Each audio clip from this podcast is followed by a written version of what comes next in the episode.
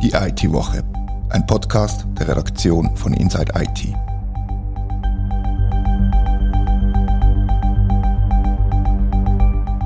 Herzlich willkommen zur IT-Woche. Die Cloud ist allgegenwärtig. Die Behörden weisen, Datenschützer haben Bedenken und mit darin sind private Anwälte, die den Einsatz mit ihren Rechtsgutachten legitimieren. Höchste Zeit, darüber zu reden. Mein Name ist Rita Vogt und mir hocken die Rechtsanwälte Martin Steiger und David Rosenthal. Herzlich willkommen. Würdet ihr als Rechtsanwalt vertrauliche Unterlagen, die zum Beispiel im Anwaltsgeheimnis unterstehen, würdet ihr die in die Cloud vom Hyperscaler speichern? Martin? Ja, ich sehe für das Möglichkeiten, das zu machen. Man kann das entsprechend absichern, technisch, organisatorisch, vertraglich. Unter anderem natürlich dank der Methode, die David Rosenthal entwickelt hat, dank viel Wissen, das er veröffentlicht hat, tut er eben nicht nur gewöhnlich Unternehmensleben erleichtern, sondern auch Anwaltskolleginnen, Anwaltskollegen. Ja, dann kann ich eigentlich nicht viel, viel beifügen, außer dass ich das genauso sehe. Also jedenfalls, was das Speichern betrifft, wie viel die Methode von mir nutzt, ist, überlasse ich anderen zu beurteilen. Was man allerdings auch sehen muss, ist, es ist so, dass man natürlich auch die Verträge eben muss anschauen. Und das ist bei diesen grossen Hyperscaler immer so ein bisschen das Problem, wenn man es, wenn sie eigentlich ankommen und sagen, take it or leave it. Und dort haben wir jetzt können in der Schweiz, mindestens was ein von diesen grossen betrifft, Zusatzbedingungen aushandeln, die dann auch äh, aufs Berufsgeheimnis eben Rücksicht nehmen und wo das alles abdecken und das anderthalb Jahre braucht. Aber das ist etwas, was doch auch wichtig ist und das ist noch nicht überall so. Also man muss da schon differenzieren zwischen den man kann nicht einfach sagen, Cloud ist gleich Cloud. Die Methode, die wir jetzt darüber geredet haben, ist ja quasi im Auftrag vom Kanton Zürich entstanden? Ist es der Auftrag gewesen, zu diesem Ergebnis zu kommen? Nein, das ist falsch. Die ist, die ist eigentlich schon entstanden 2019. Und zwar im Auftrag von einer Schweizer Großbank. Weil die Schweizer Großbank ist gekommen zu mir und hat gesagt, David, schreib uns ein Memo, was für technische, organisatorische und vertragliche Maßnahmen wir treffen damit wir können Bankkundengeheimnisdaten, die ja auch super heikel sind und die kommen sofort dran, wenn sie dort etwas machen, was schon nur fahrlässig ist, können in die Cloud tun. Und ich habe damals versucht, wie wir Juristen das machen, so ein Memo zu schreiben, aber habe gemerkt, dass es so viele Moving Parts gibt, so viele verschiedene Aspekte, die man muss anschauen muss, dass ich mir dann irgendwann mal überlegt habe, wie kann ich das anders darstellen und dann eigentlich auf das Excel-Format gekommen. Also im Prinzip ist es einfach ein Anschauen von allen Bedingungen, die man da sind, all diesen technischen und anderen Maßnahmen kann machen und wie wirkt das alles miteinander. Und ich habe gemerkt, die Sprache ist für das viel zu kompliziert, ich muss das anders darstellen. Und dann habe ich mir aber auch gesagt, am Schluss kann nicht ich beurteilen, wie groß ich jetzt das Risiko einschätze oder nicht, sondern habe gesagt, ich muss das irgendwie können den Klienten überlassen, aber ihnen das Verfahren geben. Und das ist dann bei den Banken äh, natürlich super gut angekommen, weil sie dann gemerkt haben, doch mit dem können wir das einschätzen und das ist null Diskussion gewesen, dass es einen risikobasierten Ansatz gibt, weil das eigentlich überall so gesehen ist. Und das hat dann, ist dann eine Erfolgsstory geworden und ich habe das dann publiziert, damit jeder kann nutzen und dass es für jeden frei ist. Und erst später sind dann auch in dem Sinn Behörden gekommen. Und so ist auch der Kanton Zürich gekommen. Ich kann dort natürlich nicht drüber reden, was wir jetzt dort genau gemacht haben, außer dass es publiziert ist, weil das ist schon einiges dazu publiziert. Und die haben dann das für das Problem eine gute Lösung gefunden und haben gefunden, doch, das hilft uns jetzt. Und da komme ich ja nicht einfach und sage, das ist jetzt 0, irgendetwas. Und man schaut das 0, auch gar nicht an am Anfang, sondern was man eigentlich macht, ist, man geht durch all die Bedingungen durch, die müssen passieren, damit am Schluss der Shit hits the fan. und wenn man die alle einzeln in mehreren Stunden sitzt man zusammen, die ganze Gruppe, also Staatsanwälte, Polizisten, Leute vom Datenschutz, und die sitzen alle zusammen und diskutieren das, wenn sind die einzelnen Bedingungen erfüllt und dann dreht man ein und sagt, ich habe 50-50 Chance bei dem, 80 Prozent bei dem, bei dem sind wir uns überhaupt nicht sicher und am Schluss wenn man dann alle diese Einschätzungen zusammenzählt, gibt es halt einfach eine Zahl. Und die schaut dann erst ganz am Schluss an, dann sieht man, was das Ergebnis ist. Und alle sagen, ja, jetzt weiß ich, wie ich zu dieser Zahl komme, weil es eigentlich eine Kombination ist von all diesen vor all diesen Einschätzungen, die ich mache, ich habe einfach das Problem in viele kleine Teile zerstückelt. Und insofern ist für alle, die das mal gemacht haben, das ist eine völlig natürliche Sache. Und so haben wir das dort auch gemacht. Das ist ja publiziert. Martin, du hast ja das publiziert. Das finde ich super. Da kann man das sehen, wie das ist. Und zu dieser konkreten Einschätzung habe ich bis jetzt auch gar nicht wirklich jemanden gekommen, der gesagt hat, nein, das ist falsch oder das, das können wir nicht so machen äh, in dieser Art und Weise. Und das ist eigentlich der whole Magic. Also es ist eigentlich nicht wirklich Magic, sondern es ist einfach ein strukturierter Prozess. Und der ist nicht für den Kanton Zürich erfunden worden. Und ich habe schon Fälle gehabt, wo dort die Analysen also zu anderen Ergebnissen geführt hat. Das muss am Schluss macht das der Kunde. Gibt es da einen Unterschied, ob es jetzt eine Privatbank macht oder eine Behörde? Oder ist das eigentlich same, same? Nein, da gibt es Unterschiede. Also erstens mal sind die technischen Setups sind sehr unterschiedlich. Also der Kanton Zürich, wenn man das nachliest, die machen ja da ein paar ganz äh, spezielle Sachen, die relativ weit gehen, wo sie Sachen, die noch zusätzlich mit Verschlüsselung abschützen. Und man könnte jetzt eigentlich schon sagen, mit dem ist eigentlich schon die ganze Prüfung durch, weil gewisse heikle Sachen sind verschlüsselt und da hat Microsoft den Schlüssel nicht. Und die meisten würden jetzt sagen, Ende Diskussion, ist alles okay. Aber da ja nie etwas 100% schützt, kommt man dann zu einem Ergebnis, wo aber bei anderen Orten natürlich anders ist, weil die setzen zum Teil andere Maßnahmen ein. Äh, es ist auch so, dass der Staat noch eine Art wie einen zusätzlichen Schutz hat, weil im Ausland wird die Souveränität von einem, von einem fremden Land hat noch etwas mehr Gewicht. Ich bin nicht ganz einer Meinung von dem, was gewisse Kollegen von mir dazu sagen, weil das ist etwas äh, differenzierter aus meiner Sicht, aber der Staat hätte zum Teil einen gewissen Vorteil rechtlich, aber er hat auch wieder den Nachteil, weil er natürlich sehr spannende Informationen hat. Die Staatsanwaltschaft hat natürlich spannende Informationen, die könnte für einen ausländischen Staat vielleicht interessanter sein, als was es ein Unispital hat. Vielleicht bei der Bank ist es nochmal ein bisschen anders, aber das muss man natürlich alles in Betracht ziehen und das passiert dort drinnen auch, wobei man auch sagen muss, das wird häufig, übersieht man das, der Kanton Zürich hat jetzt einfach einmal Mail und, und gewisse Sachen in die ganzen zentralen Datenablagen, die, die sind ja nicht in der Cloud, von dem reden wir gar nicht. Jetzt, wenn wir schon über die Methode Rosenthal reden, Martin, kannst du die in einfachen Worten wiedergeben, dass das unsere Hörerinnen und Hörer verstehen, um was es da geht, konkret? Wenn man sie zwei Worte wiedergeben, dann ist es Excel-Sheet. Und der David hat es vorhin eigentlich sehr gut gesagt, wir Anwältinnen und Anwälte im Normalfall tun wir so Gutachten, Einschätzungen etc. schreiben. Und da noch zum Klammer aufmachen, es wäre ein grosser Irrtum davon auszugehen, dass wir immer schreiben können, was unsere Mandantschaft will. Am Schluss hat man das Ergebnis und das Ergebnis wird sehr häufig härter gekämpft, auch auf Seite der Mandantschaft. Es sind nicht einfach Leute, die sagen, ja, irgendein Anwalt hat jetzt etwas geschrieben, jetzt ist alles gut. Die haben auch Verantwortung, sind fachkompetente Leute, da wird zum Teil also hart gerungen über das Ergebnis. Da tut man auch häufig nicht nur einfach das einmal machen, eine Version und dann ist gut, sondern das geht also in alle Richtungen. Und logisch, wenn Beurteilung nicht gut rauskommt, dann geht man mit dem noch nicht an die Öffentlichkeit, äh, tut das natürlich dann auch nicht umsetzen, wird es auch nicht sichtbar. Auch das muss man natürlich denken, um die Klammer wieder zu schliessen. Aber letztlich ist es wirklich genau das, statt dass man vieles in Wort verpackt, auch mit diesen Unsicherheiten, die es ja zwangsläufig gibt, der risikobasierte Ansatz, der denke mich völlig selbstverständlich, auch wenn jetzt zum Teil jetzt von Datenschutzaufsichtsbehörden direkt und indirekt die Frage gestellt wird. Aber die Unsicherheiten, die Risiken kann man mit der Methode von David, sage ich jetzt, übersichtlicher darstellen. Was noch wichtig ist, auch wenn man das Beispiel anschaut, jetzt wieder Kanton Zürich, da gehören umfangreiche Notizen dazu. Es ist also nicht nur eine Zahl, sondern man sieht auch, wie das hergeleitet wird, dass man für Annahmen trifft.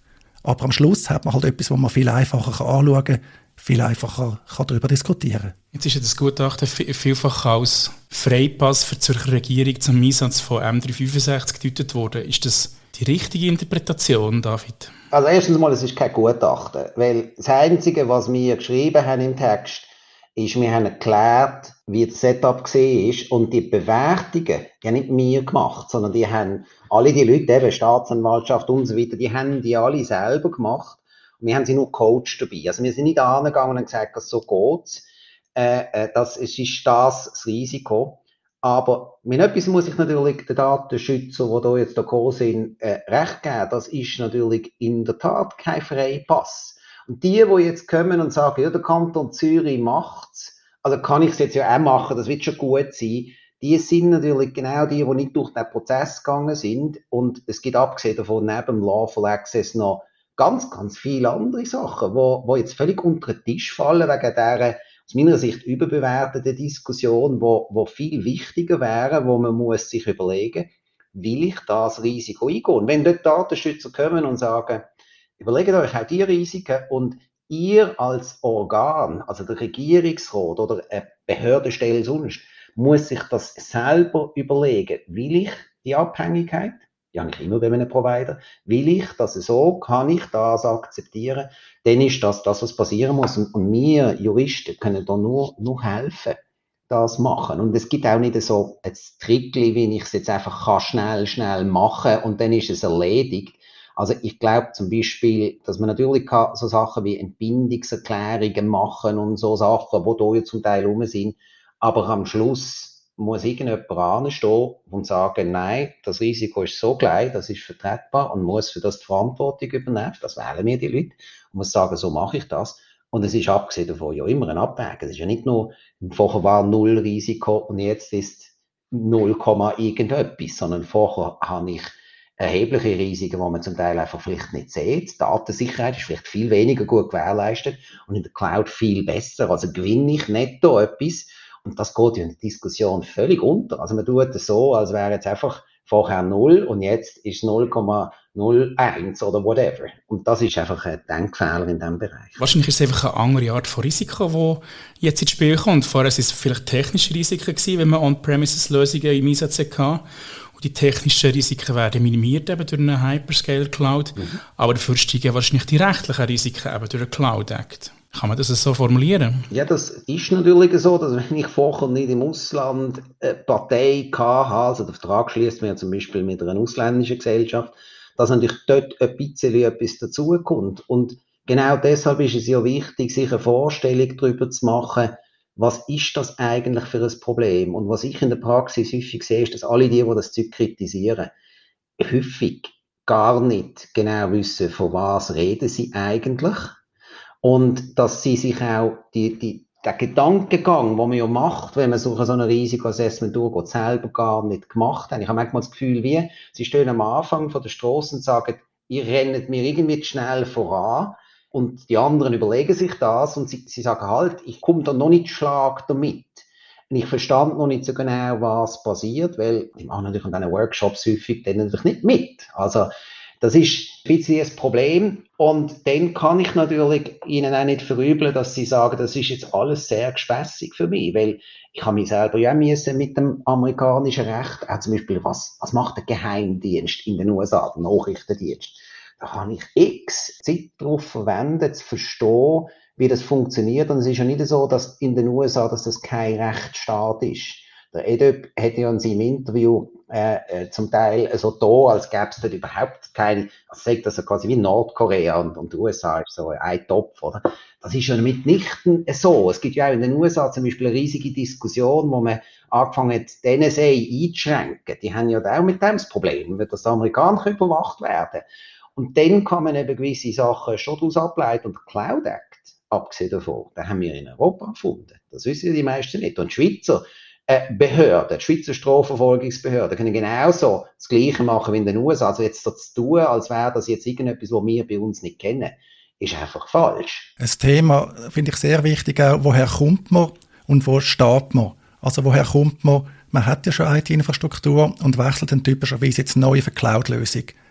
Und eben, das Trivial Cloud ist nicht gleich Cloud, kommt ganz unterschiedlich an, was man macht. Also Stupid Storage kann man End-zu-End-Verschlüsselung mit eigenen Schlüssel verwenden. Das ist grundsätzlich unproblematisch. Man kann ganz anders machen. Bei Microsoft 365 ist ja Teams dann häufig das Thema. Und wo steht man? Der David hat Geheimdienst erwähnt.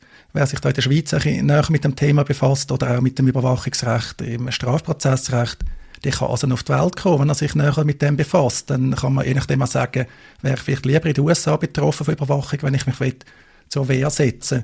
Das fehlt mir auch häufig bei der Datenschutzaufsichtsbehörde in der Schweiz, gerade beim EDUP, wo ja dort sehr stark tätig ist, aber auch bei den Kantonen mit der Polizei und dem kantonalen Geheimdienst, dass man das Thema wie ausblendet, weil es halt vielleicht auch anstrengend ist, weil der Name sagt, es sind Aufsichtsbehörden, sie sind zwar vom Status sehr unabhängig, aber letztlich doch Teil von der Verwaltung und vielleicht darum auch ein bisschen in dieser Hinsicht blind. Ich habe vorhin eine spannende Aussage gefunden, dass der Cloud Act so die Wer hat es erfunden, Diskussion, wo man ja aus der Werbung bestens kennt. wie, wie hast du das gemeint? Also es ist zu Europa erfunden worden. Wie, wie ist das zu verstehen? Ja, der Cloud Act sagt, dass eine Strafverfolgungsbehörde in den USA Verbrecher verfolgt. Dass sie dann kann auf Provider zugehen und von denen Datenherausgabe verlangen. Und diesen Grundsatz hat man in der Cybercrime Convention vereinbart, das ist Artikel 18.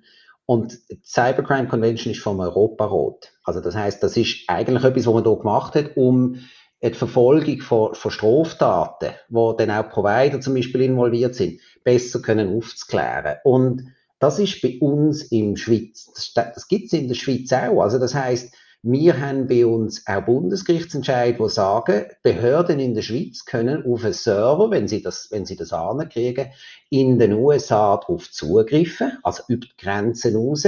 Und wenn ich jetzt, äh, sage mal, zur Swisscom gehe und sage, gebt mir die Daten raus als Staatsanwalt, dann wird Swisscom mir hart sagen, ja, aber wir haben sie in einem Rechenzentrum von uns gespeichert, wo auf dem Mond ist oder äh, in England ist oder sonst irgendwo nehmen, dann werden viele da sagen, das ist doch mir egal. Wenn du das jetzt hier im Zugriff hast, kannst du ja nicht dem ziehen und du bist jetzt in der Schweiz. Also das Prinzip haben wir auch da. Und in den USA ist es nicht so, dass dort keine Gerichte das anschauen. Das, was das Problem ist aus rechtsstaatlicher Sicht bei uns in der Schweiz, jetzt was den Datenschutz betrifft, sind die US-Nachrichtendienstzugriffe, weil dort haben sie keine Gerichte, wie bei uns oder in Europa gewisse Sachen mir anschauen, sind, sind Schutzmechanismen weniger groß. Der Cloud Act, und das macht es eben super kompliziert, das wird dann häufig auch vermischt in dieser Diskussion. In Stellungnahme vom EDÖP zum Beispiel, ist alles in einen Topf hineingeworfen worden, ist vor allem deshalb das Problem, weil es halt eben gewisse Berufsgeheimnisse und Amtsgeheimnisse gibt. Und, und das muss man alles auseinandernehmen. Das ist alles furchtbar kompliziert und es ist dann einfacher zu sagen, einfach die Bösen Amerikaner und die griffen auf irgendetwas zu, aber vieles machen wir in der Schweiz genau gleich. Und der Datenschutz will ja sicherstellen, dass es nicht grundsätzlich anders läuft wie in der Schweiz. Und in den USA gibt es einige, ganz wenige Bereiche, wo es anders läuft. Und der Cloud Act gehört nicht dazu. Was ich spannend finde, ist, dass ja die meisten Datenschützerinnen und Datenschützer ebenfalls Juristinnen und Juristen sind, wie, wie ihr beide auch. Könnt ihr ihre Argumente nachvollziehen, die ja jetzt zu lesen waren, auch bei, bei uns unter anderem? Ja, unterschiedlich kann ich das nachvollziehen. Gerade das Interviewformat, muss man sagen, ist zum Teil natürlich auch geeignet für Polemik, für sehr pauschale Aussagen, vielleicht auch für Aussagen, die nicht immer gleich überzeugend sind. Aber die Richtung, woher das herkommt, verstehe ich zumindest schon. Ich habe dann einfach sofort auch grosse Fragezeichen Jetzt bei dieser aktuellen Positionierung finde ich vor allem sehr interessant europäischen Einfluss. Ich glaube, man sieht sehr deutlich, dass vieles davon geprägt ist, dass man halt will, der Datenschutzaufsichtsbehörde in der Europäischen Union gefallen. Mhm. Also auch bei dieser Hintertür, dass da kein Schlupfloch gibt in der Schweiz für den Datenschutz, das scheint mir ein grosses Bedürfnis zu sein. Das wird zwar zum Teil bestritten von unseren Aufsichtsbehörden, aber in den Aussagen schlägt es sehr klar durch, Gerade jetzt auch mit dem aktuellen berühmt-berüchtigten Nordkorea-Vergleich, der da in den Raum gestellt worden ist. Also ich, ich habe, wenn ich die Interviews auch von euch anschaue, und ich habe das super gefunden, dass es quasi die Interviews gibt, äh, weil äh, man muss dann auch ein bisschen Farbe bekennen, man muss dann auch zu dem stehen. Ich glaube, beim EDÖP ist es so, dass man aneinander vorbeireden. Das ist mein Eindruck. Er redet da von seinen Länderlisten und was ist jetzt generell anerkannt als unproblematisches Land das ist überhaupt nicht das Thema, sondern wenn jetzt auch eine Schweizer Bank oder eine Behörde wie der Kanton Zürich in die Cloud geht, dann ist der Zugriff durch die deutsche Staatsanwaltschaft genauso das Problem wie der Zugriff durch die amerikanische. Es darf einfach nicht in die Hände von ausländischen Behörden gehen, die in einem Land mit angemessenem Datenschutz sitzen oder nehmen anders. It doesn't matter. Das, das leuchtet wahrscheinlich ein. Und es geht doch überhaupt nicht darum, ob jetzt die USA auf die Liste von ihm, wo es datenschutzmäßig ein Problem ist, draufgehört oder nicht, sondern wir müssen einfach das verhindern. Und ich sage auch nicht, dass wenn jemand quasi sagt, das Risiko ist 0, so und so viel, dass das dann ein Freipass ist, alle Daten in die USA zu schicken, sondern die Aussage ist ja immer nur für einen ganz konkreten Fall in ganz bestimmten Umständen. Und deshalb glaube ich, wir reden einfach aneinander vorbei. Bei dem Interview von der Dominika Blonski, dort ist für mich das erste Mal eigentlich klar geworden, sie hat ein Statement gemacht, sie hat gesagt, selbst wenn das Risiko, dass eine ausländische Behörde Zugriff 0,00001 ist, ist es verboten.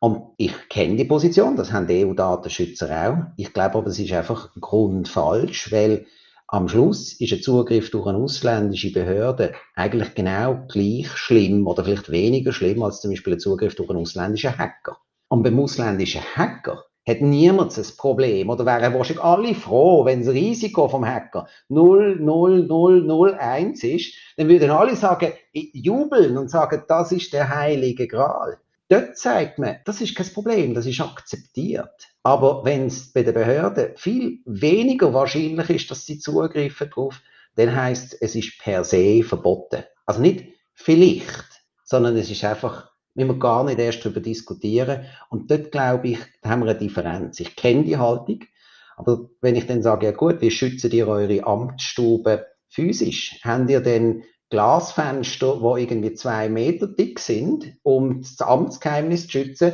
weil das müsste ihr eigentlich haben. Das würde nicht länger, wenn da irgendwann, äh, was weiß ich, ein Panzer käme und anfährt, was übrigens inzwischen ja von vielen auch als nicht unwahrscheinlich angeschaut wird. Und im physischen Schutz, dort habt ihr euch alle die Fragen nicht Gedanken gemacht. Aber jetzt, wenn da plötzlich das andere Szenario da ist, sollen dort andere Regeln gelten und das kann ich nicht nachvollziehen. Das verstand ich nicht. Man ist ja schnell am Punkt, wo man muss sagen, das Risiko für den Zugriff der ausländischen Behörden ist dann in der Schweiz gleich mal höher. Ich meine, ein schönes Beispiel haben wir mit Proton, Proton Mail, was ein paar Nutzerinnen und Nutzer dann böse auf die Welt gekommen sind, wo Proton Mail hat erklären, sie hätten da Rechtshilfeweise müssen Daten liefern. Sie hätten zwar nicht viel können liefern, sie hätten nicht viel gehabt, aber sie hätten können liefern und das Gleiche kann auch in einer Behörde passieren, wenn man weiß, wie die Prozesse und so funktionieren. Die Schweiz hat eine Verpflichtung im Rahmen von der internationalen Rechtshilfe, kann sich dem auch nicht einfach beliebig verweigern. Man ist wirklich sehr schnell an dem Punkt. Und man landet da damit halt wirklich bei der Frage, risikobasierter Ansatz ja oder nein. Und zwar einerseits risikobasierter Ansatz ernst gemeint. Man tut also die Risiken bewerten. Oder das, was man heute ein salopp häufig hat, risikobasierter Ansatz letztlich das Gesetz vielleicht nicht einhalten, zumindest nach der Auslegung der Aufsichtsbehörde. Das sagen die ja zum Teil im direkten Kontakt. Ja, sie sagen schon sehr streng, man sich halt entscheiden, wie man das ganze Recht überhaupt will umsetzen Und das ist doch äußerst unbefriedigend. Und ich glaube, da kommt äh, nachher ein Punkt, wo, wo Sie auch angesprochen haben. Es gibt natürlich die Grundsatz, und das ist eine politische Diskussion wenn wir aus welchen Überlegungen auch immer, es können auch kommerzielle oder Heimatschutzüberlegungen sein, sagen, wir bauen die ganze Infrastruktur bei uns in der Schweiz selber auf. Weil das ist das, was dann am Schluss ja, sie sagt ja, das ist eigentlich das, was man müsste machen. Und dann sind wir in einer Diskussion drin, wo ja sehr äh, kontrovers geführt wird, wo ich einfach, ähm, ich, ich, früher habe ich ja auch IT gemacht und bin früher ja auch Journalist gesehen, eigentlich muss sagen, äh, wenn ich das anschaue, ist das für mich so ein bisschen eine komische Diskussion, weil man von Sachen redet, wo viele irgendwo gar nicht wahrscheinlich wissen, ob das wirklich realisierbar ist. Weil wenn ich mit den grossen Anbietern in der Schweiz, die etwas machen können, rede, dann sagen die alle, wir selber sehen uns gar nicht in der Lage dazu, das anzubieten, was die grossen Hyperscaler machen. Jetzt kann man sagen, das ist nicht gut, weil wir sind abhängig. Aber man müsste sich dann ja immer fragen, gibt es die Alternative wirklich? Und wenn wir eigentlich praktisch alle sagen, und ihr seid ein Fachmagazin, fragt das, oder? Ist das eine realistische Chance? Alle, wenn ich damit rede, und vielleicht rede ich mit den falschen Leuten, sagen mir, nein, das kriegen wir gar nicht an, das ist eine Illusion, das könnte man sich vielleicht wünschen, in der besten Fall Worlds, aber man kommt nicht da Und wenn man nicht da kommt, dann ist die Frage, was ist die Alternative dazu? Denn alles Server im Keller behalten und sind wir dann wieder besser? Und dann sind wir wieder am Punkt, wo wir vorher gesagt haben, dass man sagen muss, dann haben wir halt andere Risiken. Und die sind vielleicht, haben wir uns daran gewöhnt, aber das ist nicht unbedingt das, was ich jetzt gern mich wohlfühle. Also wenn mir äh, äh, der Staat sagt, ich habe Angst vor dem Cloud Act und übrigens 95 Prozent der Rechtshilfeersuchen, wo, wo gestellt werden, die werden sowieso genehmigt. Also die Daten fließen ab, der Martin hat es vorher erwähnt. Wenn ich einen Staat habe, der sagt, nein, ich mache das nicht, obwohl Sicherheit, sagen wir alle IT-Security-Experten, besser ist in der Cloud, dann frage ich mich, ob nicht das eigentlich etwas ist, wo ich mich darüber ärgere. Und ich bin nicht, ich möchte das vielleicht auch noch sagen, ich bin nicht von Microsoft zahlt. Wir sind immer auf der Gegenseite gewesen. Microsoft hat auch schon wollen, mich anstellen. Ich habe gesagt, nein, wir vertreten die andere Seite und ich habe sie genervt, anderthalb Jahre bis am Bach haben, dass wir bessere Vertragsbedingungen haben.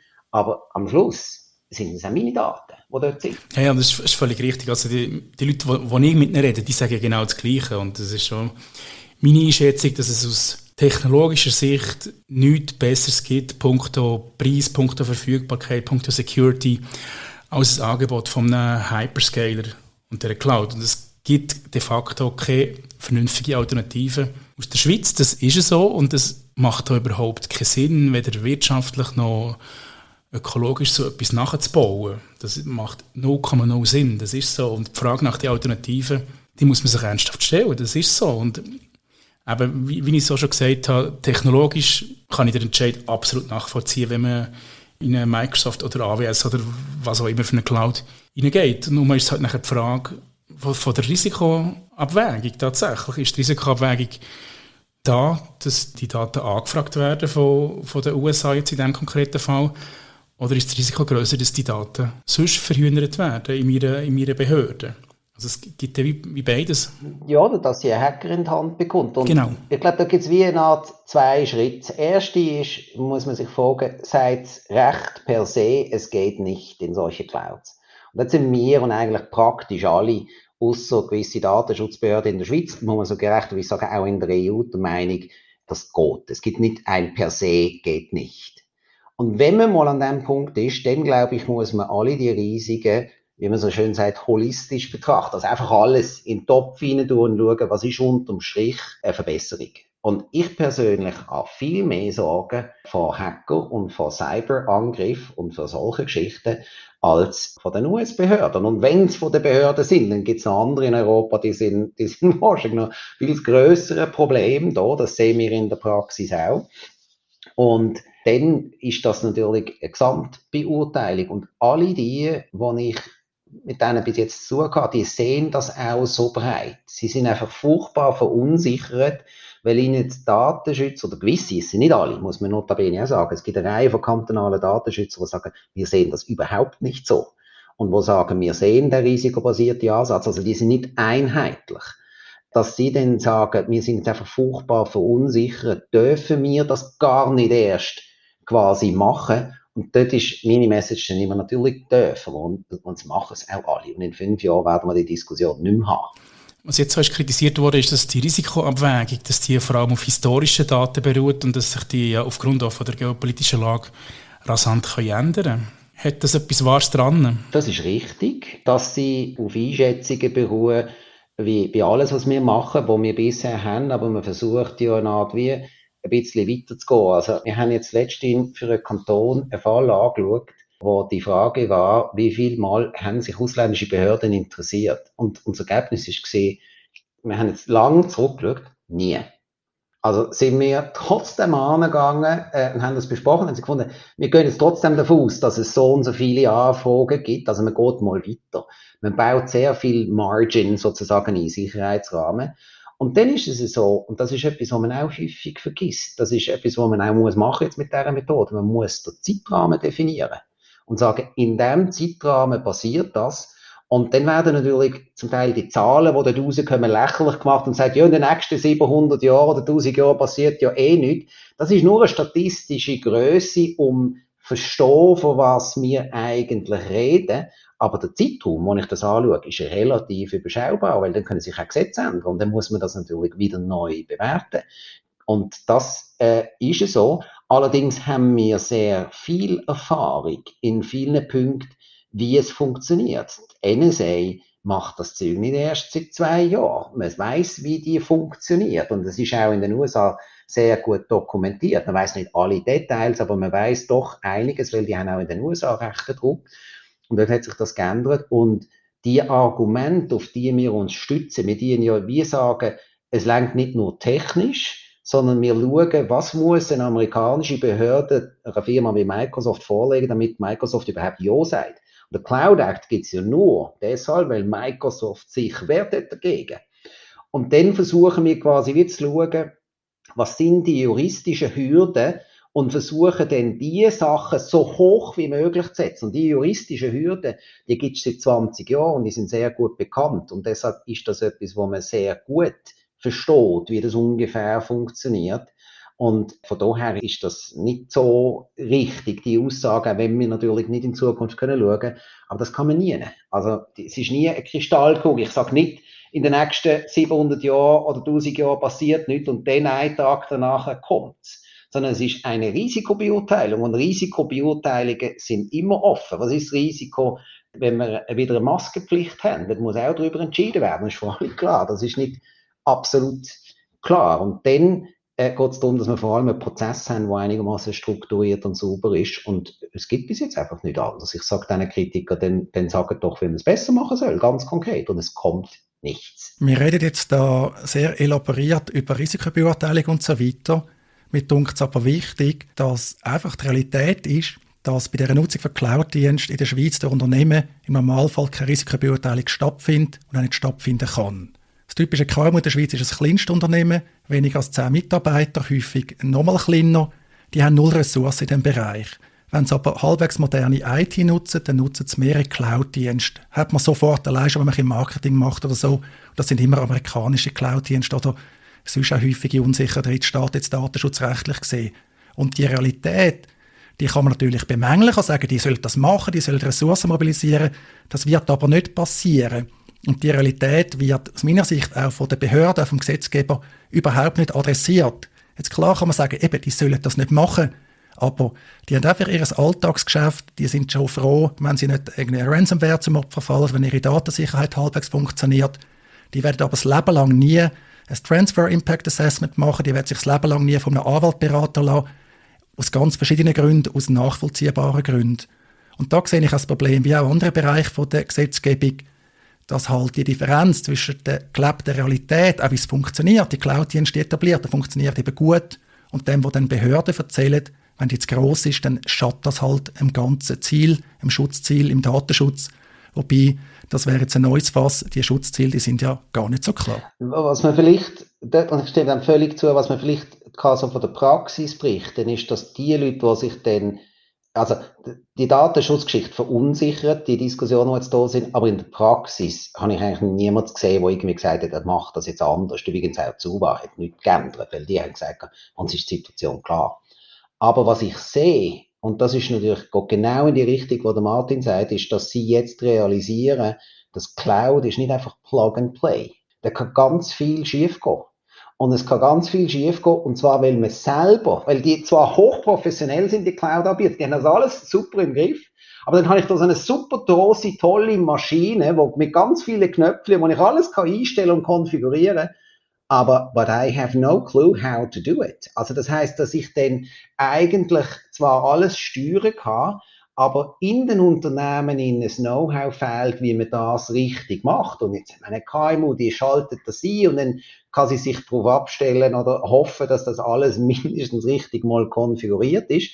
Aber dort realisieren, übrigens auch Banken, realisieren jetzt, dort ist eigentlich wirklich der Issue. Und wir haben so Sachen entwickelt für Banken und jetzt machen wir das auch für die öffentliche Verwaltung, wo wir so all die Sachen abfragen, was sie machen Und mehr als die Hälfte von diesen Prüfpunkten sind interner Natur. Und das sind die Sachen. Und das für die öffentliche Verwaltung werden wir jetzt dann publizieren, Open Source, damit sich quasi wie die Diskussion vielleicht ein bisschen verlagert und man dann sieht, aha, ja, das muss ich mir auch noch überlegen und das auch noch und das auch noch und das auch noch. Und dann sieht man, dann ist der Lawful Access einer von 120 Punkten und an vielen anderen Orten kann viel mehr schief gehen, weil ich einfach den Göppel, den ich dann habe, was halt super ist, nicht im Griff habe. Ich glaube, dort muss die Diskussion angehen. Sagen übrigens auch die Aufsichtsbehörde wie eine FINMA, die sagt, das ist für uns das Thema. Dort, dort geht viel mehr durch ab. Und das werden auch Datenschützer, also erst die haben jetzt angefangen mit dem, dort werden auch Datenschützer angehen und dann ist das Thema irgendwann mal gegessen mit dem Lawful Access. Also es ist wie eine Checkliste, wo, wo ihr werdet publizieren? Ja, also ich habe ja schon gewisse Sachen publiziert, was man von den Provider muss haben und was jetzt die Planung ist, ist für die öffentliche Verwaltung eine Art wie so eine Compliance-Check, weil was die meisten im Griff haben, ist Information Security. Also ISO 27000, BSI, Grundschutz, all das Zeug. Für das gibt es viele Frameworks aber es gibt kein Framework bis jetzt, wo man quasi diese ganzen Compliance-Anforderungen kann abhökeln. Es gibt schon ein allgemeines Merkblatt von Privatteam, aber das ist sehr generisch und ist politisch, weil sie mit alle Richtigen drinnen abdecken. Und dort haben wir einfach gesehen, dort, dort sind die meisten dann aufgeschmissen, ja, was muss ich jetzt genau prüfen und kontrollieren? Und dort ist die Idee, dass wir das zur Verfügung stellen, Open Source wie auch das andere, damit es alle können nutzen und dann alle, die nicht zu uns kommen, oder, und von uns das holen, damit sie die Fragen können stellen. Und das wird, glaube ich, einigen Datenschützern wahrscheinlich auch sehr gefallen, weil es auch die Message vermittelt, das ist nicht so einfach, die Cloud. Ich muss alle diese Sachen machen. Inwiefern das bei der KMU denn das Problem löst, weiß ich nicht. Ich glaube allerdings, dass dort auch die große Chance für viele Schweizer IT-Anbieter ist, ist nicht selber eine Cloud zu betreiben.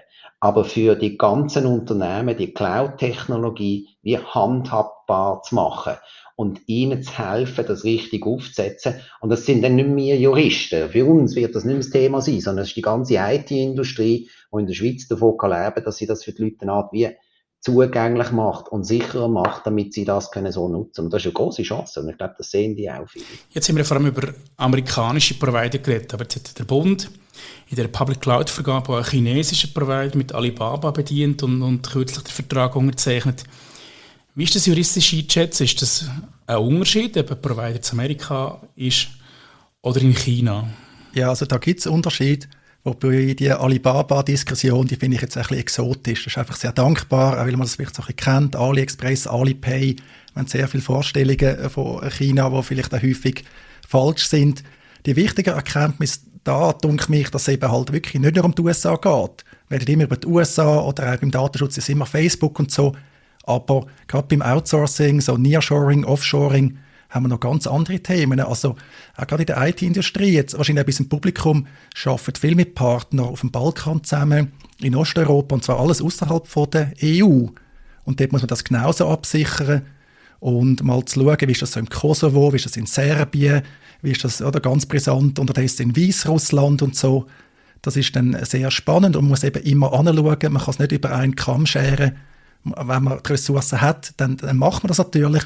Auch dort, in der Praxis, im Alltag ist viel laissez-faire, gerade mit dem heutigen Datenschutzgesetz geht das ja auch noch. Ich bin gespannt, wie sich das ändert mit dem neuen Gesetz, wo die Schrauben antreibt, wo vielleicht neue Anreize setzt, das anders, besser zu machen.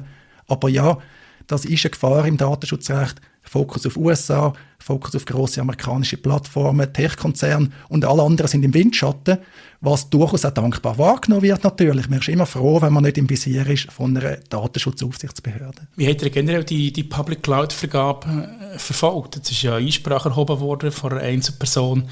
Das Bundesverwaltungsgericht muss sich jetzt mit dieser Vergabe beschäftigen. Wie habt ihr die Situation mitverfolgt? Also ich habe vielleicht, also das Bundesverwaltungsgericht hat sich ja schon mit dem beschäftigt und hat irgendwie gesagt, nein, das, äh, das, das, das bringt nichts. Und dann ist man zum Bundesgericht gegangen und hat dann aus Verfahrensgründen ist das wieder zurückgespielt worden. Damit ist in dem Sinn eigentlich noch nicht entschieden. Ich persönlich gebe dem nicht große Chancen.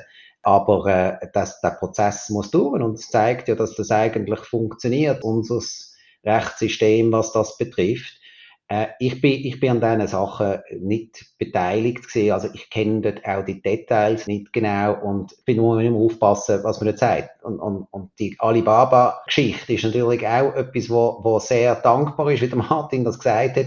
Aber dass man einen Vertrag hat, bedeutet ja noch lange nicht, dass ich unter dem Vertrag dann auch tatsächlich etwas Relevantes mache, wo das ein Problem wäre es, ich meine, der Bund ist mit seinen Landkarten, also so, die Schweizer Karte, Kopien davon, das ist eine von den ersten Cloud-Anwendungen in der Schweiz gewesen. Weiß nicht, zehn Jahre her oder irgendwie so, ist überhaupt nicht das Problem. Und wenn das günstiger ist irgendwo nehmen, dass ich noch eine Kopie von dem so habe, so be. Ich glaube, man muss dort schon unterscheiden und darf das nicht so zu, zu überbewerten, äh, was jetzt die Diskussion dort betrifft. Und Martin hat natürlich recht es gibt ganz viele andere Länder. Wir sehen es vor allem bei den großen Konzernen, wo, wo zu uns kommen und sagen, jetzt haben wir mal die USA, aber was ist mit all den anderen Ländern? Wir haben noch Datentransfers in 50 andere Länder. Wie wir jetzt überall dort quasi die ganze Prüfung machen. Und das gilt die, oder? Und das ist so aufwendig. Es gibt auch für das ein Formular publiziert, gratis. Aber das ist der kleinste Teil, weil die müssen ja dann überall das alles abklären und dann fragen sie sich, ist das wirklich nötig? Und das Geld will man lieber in Cybersecurity investieren. Wir schon mehr gemacht. Aber man versucht jetzt irgendwie so zu schauen, wie kommt man mit dem einigermaßen zu Schlag und hofft, dass das Problem jetzt dann irgendwann einmal wieder weggeht, weil es ist ja erst seit 2020 in der EU die ganze Diskussion nach dem einen Urteil. Der Martin vorhin gesagt es ist um Facebook gegangen, aber ganz bestimmte Sachen. Aus dem hat sich das eigentlich alles ausentwickelt. Ich glaube, das entspannt sich jetzt. Es hat jetzt noch die Ankündigung gegeben, äh, da mit dem, mit dem Privacy Shield 2.0 wo man muss jetzt sehen, was es ist. Ich persönlich bin ein bisschen skeptisch, aber es ist halt inzwischen eine hochpolitische Sache geworden. Und sobald es politisch wird, sind wir eigentlich nicht mehr, nicht mehr die Richtigen, wir ihn beantworten. Teilst du die Schätzung von David Rosenthal, Martin, dass das nicht gross wird für Aufregung sorgen mehr vor dem Bundesverwaltungsgericht? Ja, was bei dem Verfahren halt wirklich schade ist, dass man den Entscheid vom Bundesverwaltungsgericht, der gegen Beschwerde erhoben ist, nicht kennt. Das Bundesverwaltungsgericht weigert sich, den rauszugeben, irgendwie gemäß eigener Praxis, gemäß eigenem Reglement. Also das ist schon mal ein bisschen schade, darum fällt eben auch das Urteil schwer. Ich wäre aber auch überrascht, wenn das ernsthafte Konsequenzen hat. Es schwirren da auch aus meiner Sicht ungerechtfertigte Vorwürfe im Raum. Einerseits ist es einfach Rechtsstaatlichkeit, aus meiner Sicht werden auch keine Fakten geschaffen, man hat die Verträge unterschrieben, aber die Leistungen tut man noch nicht abrufen. Man wartet also da friedlich. Das Faszinierende finde ich eigentlich mehr, dass da offenbar ein einzelner Bürger, vielleicht auch Bürgerin, da die Rechtsmittel ergriffen hat und dass das funktioniert hat, das finde ich mehr interessant, dass in der Schweiz trotz allem noch möglich ist, dass man das so kann machen als Laie und dann doch da, ja, zum Beispiel die Bundeskanzlei kann ein bisschen ärgern, aber es hat eben auch wieder dazu geführt, dass die jetzt ein bisschen gegangen sind, die haben jetzt auch sehr wertvolle Informationen veröffentlicht, finde ich, und das ich sowieso das Wichtigste, dass man sich austauscht und die Transparenz hat, gerade auf Behördenseite, dass eben die Welt nicht immer neu erfunden wird. Gerade bei Standard-Cloud-Anwendungen ist es extrem lächerlich, wenn alle immer das Gleiche machen und das Ergebnis ist dann auch immer sehr ähnlich, sondern dass man eben die Ressourcen kann zielgerichteter einsetzen kann. Wir sind zwar nach wie vor ein reiches Land, aber das heißt nicht, dass man beliebig die Ressourcen verschwenden Wir können Ressourcen besser einsetzen, sechs im Recht, sechs bei der IT-Sicherheit, letztlich bei allen anderen Themen von mir aus auch bei Unternehmen für den Betriebsausflug, für den Bonus, was auch immer.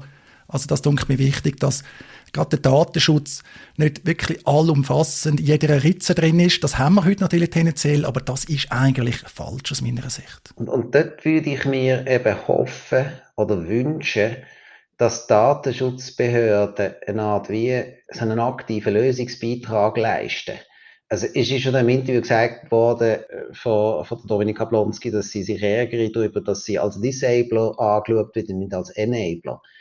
Und ich glaube, Datenschutzbehörden sollten eigentlich nicht für mich Partei sein. Einfach jetzt nur für die einen schauen, sondern sie sollten ja irgendwo schauen, dass man eine Lösung findet für das Ganze. Und wenn man sagt, äh, wenn man der Meinung ist, ja gut, die Cloud braucht es alles nicht, dann ist klar, dann ist das die Lösung. Aber wenn man sagt, Nein, irgendwo gibt es da etwas, dann sollte man ja eigentlich irgendwie Handreichungen bieten und zusammenarbeiten, wie man das konkret kann machen kann. Wie der Martin gesagt hat, weil jetzt die KMU, die machen ja gern gewisse Sachen, wenn man ihnen sagt, machen es genau so und so und so und dann ist das in dem Sinn okay, dann setzen sie das auch um, aber das kommt nicht von der Behörde. Das machen sie nicht. Und dann muss man sich nicht wundern, wenn sie dann zu den Privaten kommen.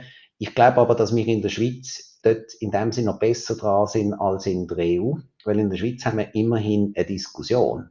Und es wird nicht einfach akzeptiert, was die Behörden sagen, sondern es findet so ein Gespräch statt. Und ich fände es zum Beispiel cool, wenn man jetzt in so einer Diskussionsrunde auch Behördenvertreter hat und über das kann reden, damit sich dann noch jeder eine Meinung kann bilden. Aber am Ende der Tage, wenn doch die Leute sich mit dem Juristenzeug nicht auseinandersetzen, sie wollen wissen, was wir jetzt machen, damit wir das Business können machen, einigermaßen vernünftig. Und die Schweiz, die Schweizer, wollen ja das richtig machen, sonst würde es auch nicht so viel Geld ausgeben für alle diese Sachen. Und dort, glaube ich, könnte man der ganzen KMU schon viel mehr helfen. Und das passiert nicht. Also der EDOP hat sich bis zur SUVA-Geschichte nie wirklich zur Cloud geäußert.